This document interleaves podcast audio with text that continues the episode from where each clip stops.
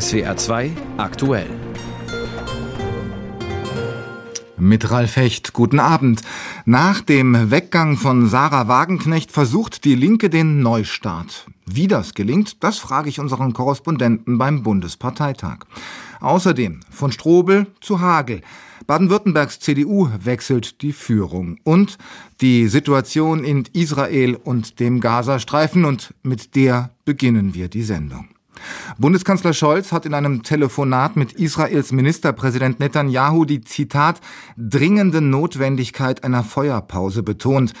Drängender geht es wohl kaum noch in der Sprache der Diplomatie und unter Freunden. Israel hatte die Palästinenser ja aufgefordert, vom Norden in den Süden des Gazastreifens zu flüchten, aber auch dort gab und gibt es Bombardements und Raketenangriffe. Nun sollen die Menschen Khan Yunis im Süden räumen und sich Richtung Meer begeben. Die Zone, die das israelische Militär als sicher bezeichnet, wird immer kleiner. Unterdessen sind Angehörige der mehr als 200 Geiseln, die sich ja immer noch in der Gewalt der Hamas befinden, am Dienstag in Tel Aviv aufgebrochen, um nach Jerusalem zu marschieren. Unterwegs haben sich immer mehr Unterstützer angeschlossen. Clemens Fehrenkotte in Tel Aviv. Wie groß war das demonstrierende Volk denn am Ende, als es am Büro von Ministerpräsident Netanyahu ankam? Also es wurden immer mehr im Verlauf des heutigen und letzten Tages dieses äh, Protestmarsches hoch nach Jerusalem. Es waren mehrere Zehntausend. Es waren nicht allein nur die Angehörigen, sondern sehr, sehr viele, die aus den anliegenden äh, Dörfern und Städten auch dazugekommen sind. Und die haben ganz eindeutig auch immer wieder auch skandiert während dieses Protestzuges, der fünf Tage lang ging in Etappen und dann auch letztendlich bei ihrer Kundgebung sowohl vor der Knesset als dann auch vor dem Gebäude von Premierminister Netanyahu, dass sie auf jeden Fall einen sofortigen, das war die Forderung, Deal machen sollten für die Freilassung ihrer Angehörigen und dass bislang sie nicht den Eindruck hätten, dass sie überhaupt bei diesen ganzen Gesprächen, Verhandlungen über die Informationen, die sie vielleicht auch bekommen könnten von der Regierung über den Zustand ihrer Angehörigen, wie es denen geht, wie das verhandelt wird, das war alles nicht der Fall. Und da waren viele Angehörige dabei, die dann auch ihre, die Bilder ihrer, ihrer Geiselverwandten in die Höhe gehalten haben und gesagt haben, wir wollen informiert werden, wir sind das, die wirklich interessiert sind. Und danach müssen wir erstmal alles andere hinten anstellen. Von Jerusalem der Blick nach Gaza-Stadt. Da wurde heute nun das Al-Shifa-Krankenhaus, in das die israelischen Truppen schon vor Tagen eingedrungen waren, offenbar weitgehend evakuiert. Wer das veranlasst hat, dazu gibt es mal wieder widersprüchliche Angaben. Was wissen Sie darüber? Also wir hatten heute Morgen eine eigene Quelle im Schiffer Krankenhaus, äh, die uns dann äh, mitteilte, dass äh, einer der Ärzte von den israelischen Militärs, die ja komplett auf dem Gelände und Areal des Schifferkrankenhauses seit einigen Tagen sind, rausgerufen wurde mit der Aufforderung, das Krankenhaus Patienten, Flüchtlinge evakuieren zu lassen, und zwar innerhalb einer Stunde. Das hat dann auch später am Nachmittag die palästinensische Gesundheitsministerin in Ramallah im besetzten Westjordanland, also von der palästinensischen Autonomiebehörde, bestätigt. Das wäre also letztendlich unter Waffengewalt fast gewesen. Die israelischen Streitkräfte dementierten das und sagten, nein, sie wären einer Aufforderung und einem Gesuch der Krankenhausleitung im Schifferkrankenhaus gefolgt und hätten dann also die Evakuierung über, Zitat, dann sichere Routen heraus aus dem Kriegsgebiet unterstützen sollen. Und äh, von den Aussagen, die wir gegenwärtig nun haben, auch von den internen, wie ich eben zu Beginn genannt habe, deutet das bislang wohl darauf hin, dass das ja keine freiwillige Geschichte gewesen ist. Man muss dazu sagen, die israelischen Streitkräfte haben seit Tagen dann auch immer dieses, aber auch andere Krankenhäuser zum Evakuieren im Norden aufgefordert. Ja, sichere Routen, sichere Plätze. Gibt es sowas in Gaza überhaupt noch? Wir hören, dass eine UN-Schule nun auch massiv getroffen worden sein könnte heute. Ja, also dass sie getroffen worden ist, wir wissen bloß nicht von wem, ist eine UN-Schule im Norden des Gazastreifens, Jabalia, wohl mit Dutzenden von Toten. Es waren in dieser UN-Schule Zufluchtsstätte für Hunderte, vermutlich mehr Menschen, die dann also im Norden Schutz suchten. Das sind zurzeit die vorläufigen Informationen. Die israelischen Streitkräfte sagten, dass sie das untersuchen wollten und das ist der bisherige Kenntnisstand dazu. Aus Tel Aviv war das. Informationen von unserem Korrespondenten Clemens Fehrenkotte. Donnerstagabend in einer Moschee in Köln-Chorweiler. Abdul Bari Omar hält eine Rede und wirbt für das Taliban-Regime in Afghanistan. Das Auswärtige Amt und Bundesinnenministerin Faeser verurteilen den Auftritt. Okay, aber wie kann es sein, dass ein hochrangiger Vertreter der militant-islamistischen Taliban in einer Moschee in Köln eine Rede hält? Aus Köln berichtet Frank Überall. Er spricht vor etwa 70 Menschen in einer Moschee in Köln-Chorweiler. Auf Pashtu, eine der afghanischen Landessprachen. Abdul Bari Omar ist ein hochrangiger Funktionär der militant-islamistischen Taliban. Er ist Direktor der nationalen Lebensmittel- und Arzneimittelbehörde in Afghanistan. Erst durch Videos in sozialen Netzwerken ist eine breite Öffentlichkeit auf diesen Auftritt aufmerksam geworden. Omar lobte in Köln das Engagement des umstrittenen Taliban-Regimes. Ohne finanzielle Hilfe aus dem Ausland sei es gelungen, Projekte umzusetzen und das Land gut zu kontrollieren. Einer kritischen Berichterstattung in den Medien solle man keinen Glauben schenken und sich lieber selbst in Afghanistan ein Bild vor Ort machen.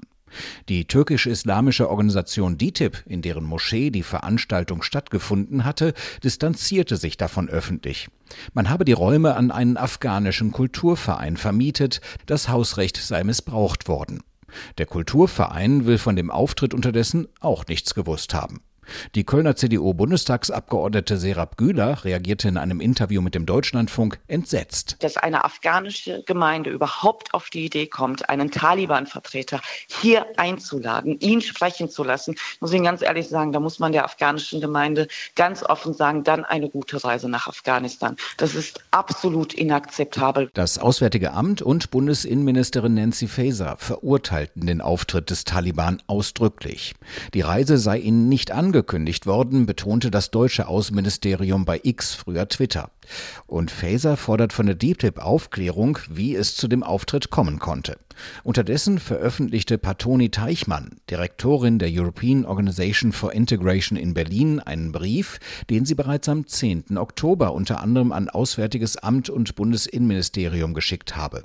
Darin habe sie auf bevorstehende Auftritte wie in Köln hingewiesen. Das ist nicht die einzige Gespräch, sondern da werden mehrere Gespräche und mehrere Gruppen von Taliban nach Europa reisen. Deswegen habe ich auch mit Aktivistengruppen und Organisationen geredet, dass wir müssen dagegen was tun. Eine Reaktion habe es von den deutschen Behörden auf den Hinweis aber nicht gegeben, erklärt Patoni Teichmann. Ich weiß nicht, ob die sich nicht interessieren, ob die nicht kompetent genug sind oder ob die äh, gar nicht reagieren wollen.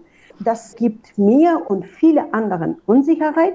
Das ist nicht akzeptabel und das ist auch schockierend. Unterdessen erklärte Kölns Oberbürgermeisterin Henriette Reker dem WDR, ihr sei es unbegreiflich, wie so etwas geschehen konnte und einem Vertreter der Taliban eine Bühne geboten wurde. Sie erwarte von den Akteuren in der Stadt Köln, aber auch von der Bundesregierung sicherzustellen, dass dies nicht noch einmal passieren kann.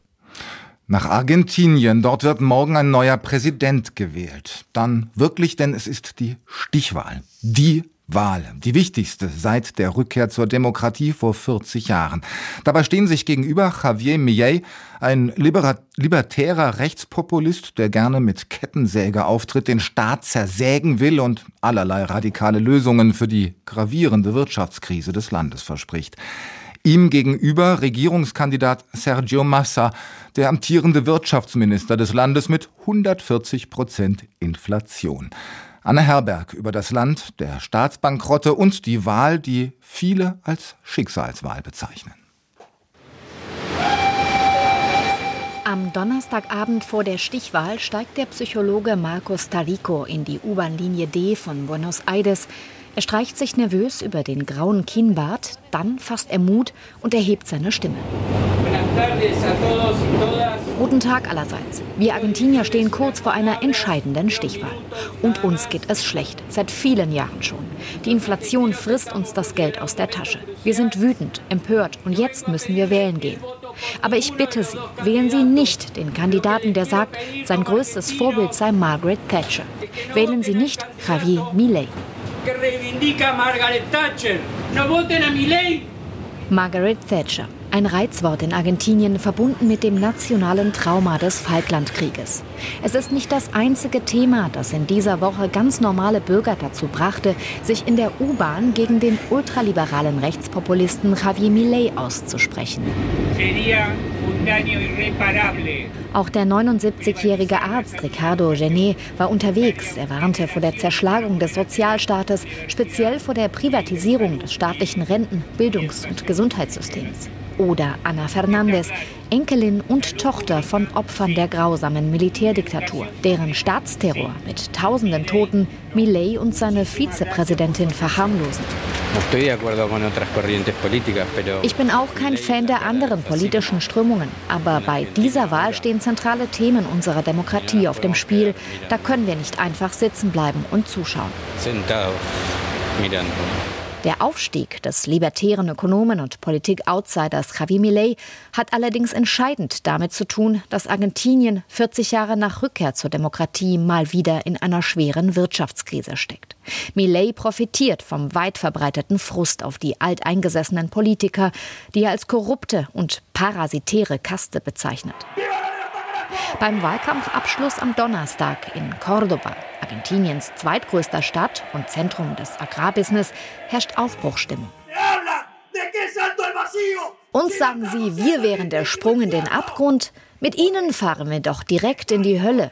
Deshalb ist es wichtig, dass wir an diesem Sonntag aufstehen, die Geschichte endlich wenden und den Weg des argentinischen Wiederaufbaus beginnen.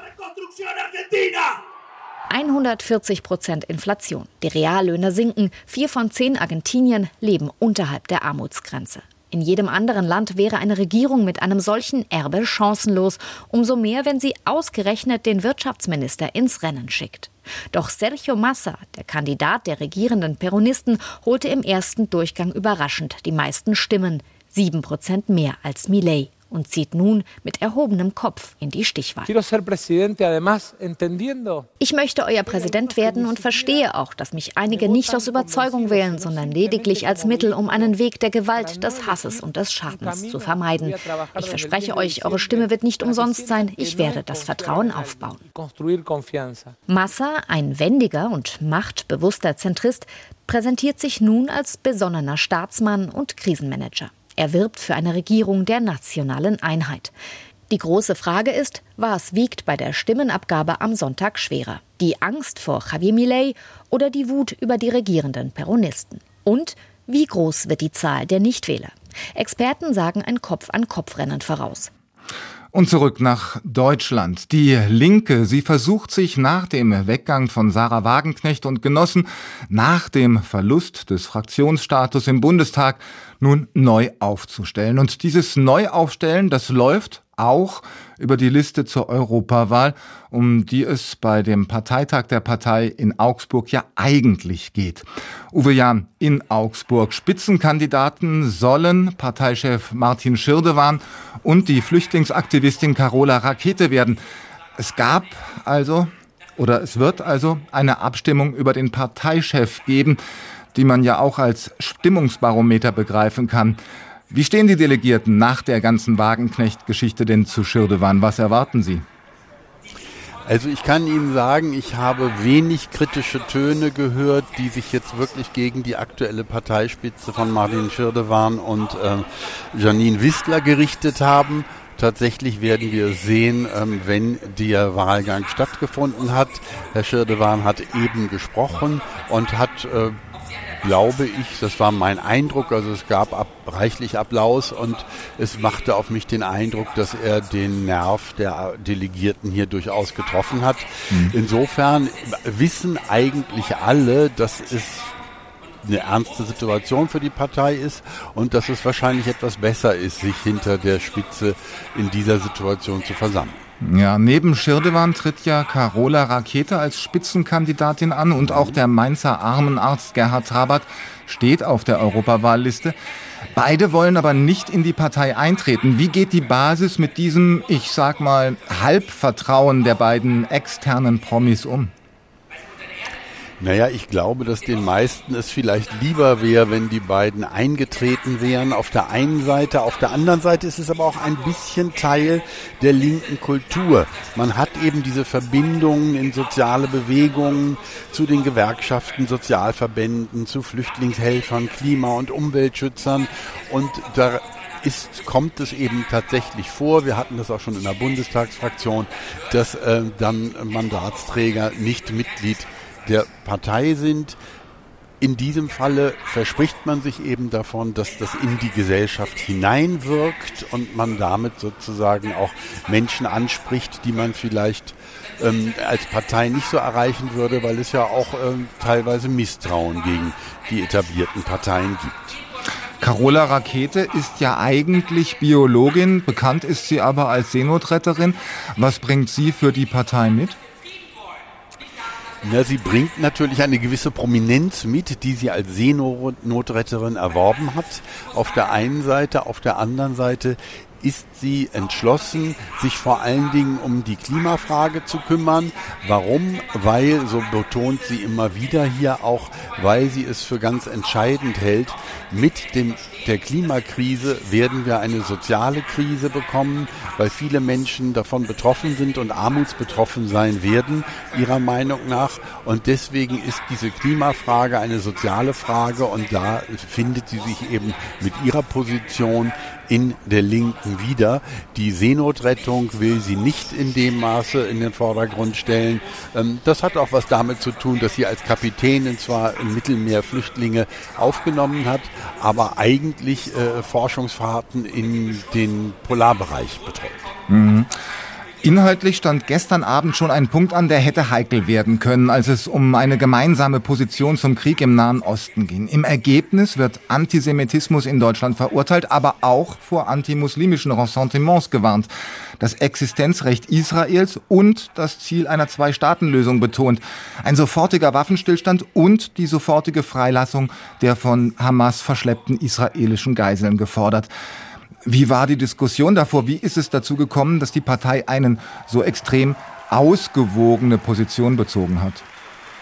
Ja, das ist ganz interessant, wenn ich mich an den äh, Parteitag vor diesem erinnere, als es auch um die Position zur Ukraine und zu Russland ging, wo es eben sehr erbitterte Diskussionen gab, weil wie wir alle ja wissen, der Flügel um Sarah Wagenknecht eine nicht sehr russlandkritische Haltung hat und im Wesentlichen die Schuld für alles Mögliche eben bei der NATO sucht. Solche erbitterten Diskussionen gab es hier eben nicht mehr, sondern am Ende hat man Formulierungen gefunden, hinter denen sich dann alle versammeln konnten und mhm. ähm, das spricht auch für diese Partei. Es wird kontrovers diskutiert. Die Antragskommission hat im Hintergrund die Nächte durch. Ja. Gebracht. Okay, Entschuldigung. Und, ähm, Live vom genau. Parteitag der Linken in Augsburg war das unser Korrespondent Uwe Jahn. Und wir kommen nämlich noch zu einem anderen Parteitag. Die CDU in Baden-Württemberg ist zusammengekommen, um einen neuen Parteivorsitzenden zu wählen. Nachfolger von Thomas Strobel, ganz planmäßig Manuel Hagel. So viel wissen Sie vielleicht schon aus den Nachrichten, wie sich der Generationswechsel auf dem dem Parteitag dargestellt hat. Darüber berichtet Phyllis Kükrikol. Die Stimmung war gelassen, um nicht zu sagen entspannt. Und das schon früh am Morgen gab Thomas Strobel zu. Er hat beim Parteitag in Reutlingen auf die vergangenen zwölf Jahre zurückgeblickt, in denen er als Landeschef die Geschicke seiner Partei gelenkt hatte. Wir haben es uns gegenseitig nicht immer leicht gemacht. Ich euch nicht. Manchmal auch mit Absicht und mit Freude. Ihr mir auch nicht. Auch absichtlich und mit Freude. Deswegen sage ich euch gerne, ich war gern euer Vorsitzender, meistens mit Freude. Aber es war mir immer eine Ehre. Thomas Strubel wirkte nicht verbittert. Schließlich war er es, der Manuel Hagel zum Generalsekretär gemacht hatte. Eine gute Entscheidung sei das gewesen und überhaupt stehe die Partei gut da. Das Feld ist bestellt, die Brücken sind gebaut und so gut ist noch selten. So ein richtiger guter Generationenwechsel. Und das ist es ja wirklich über die Brücke gegangen. Umso deutlicher wurde der neue. Manuel Hagel forderte eine 180-Grad-Wende in der Migrationspolitik. Das beschäftige die Menschen im Land und man dürfe das Feld nicht anderen überlassen. Wenn wir diese Probleme nicht in der politischen Mitte diskutieren, dann erreichen wir genau das Gegenteil. Wenn die Menschen sehen, das wird nur noch am rechten Rand diskutiert, dann gehen die Leute zur AfD. Aber wir treten an, um diese Probleme auch zu lösen, liebe Freundinnen und Freunde. Aufbruchstimmung in der CDU. Die möchte künftig wieder den Ministerpräsidenten Präsidenten stellen. Und so wundert es nicht, dass Manuel Hagel fast schon eine Kampfansage machte. Und deshalb möchte ich die Frage heute mal beantworten. Wie wird es mit dem Hagel und den Grünen? Und ich möchte alle im Land versichern, die sich bei der Frage Sorgen machen. Ich verspreche heute eines für unsere CDU. Das politische Erbe von Winfried Kretschmann wird bei uns in guten Händen sein, liebe Freundinnen und Freunde. Ja, die CDU Baden-Württemberg hat einen neuen Vorsitzenden. Dazu ein Kommentar von Knut Bauer aus unserer Landespolitikredaktion. Auf geht's, Manu. Mut, Tempo, Taten. Delegierte halten Plakate in die Höhe und feiern Manuel Hagel. Als Landes- und Fraktionsvorsitzender ist er der neue starke Mann und Hoffnungsträger der CDU für die Rückkehr an die Macht, die sie in Baden-Württemberg jahrzehntelang innehatte. Das Wahlergebnis von 91,5 Prozent spricht eine deutliche Sprache. Es herrscht spürbar Aufbruchstimmung. Lange hat man die Christdemokraten in Baden-Württemberg nicht mehr so zuversichtlich erlebt. Zäh lief es zuletzt mit Thomas Strobel, der in der Partei nicht unumstritten ist. Man muss ihm anrechnen, dass er die CDU nach der letzten Landtagswahl wieder in die Regierung mit den Grünen und nicht in die Opposition mit der AfD geführt hat. Doch die Loyalität mit den Grünen und ihrem Übervater Winfried Kretschmann war vielen Christdemokraten dann doch zu viel. Hagel fährt einen anderen Kurs. Geschmeidig und geschickt ist der ehrgeizige Oberschwabe an die Spitze der Partei gerückt. Er hat es geschafft, die Fraktion im Landtag zu einen und den Übergang an der Parteispitze ohne Grabenkämpfe zu vollziehen.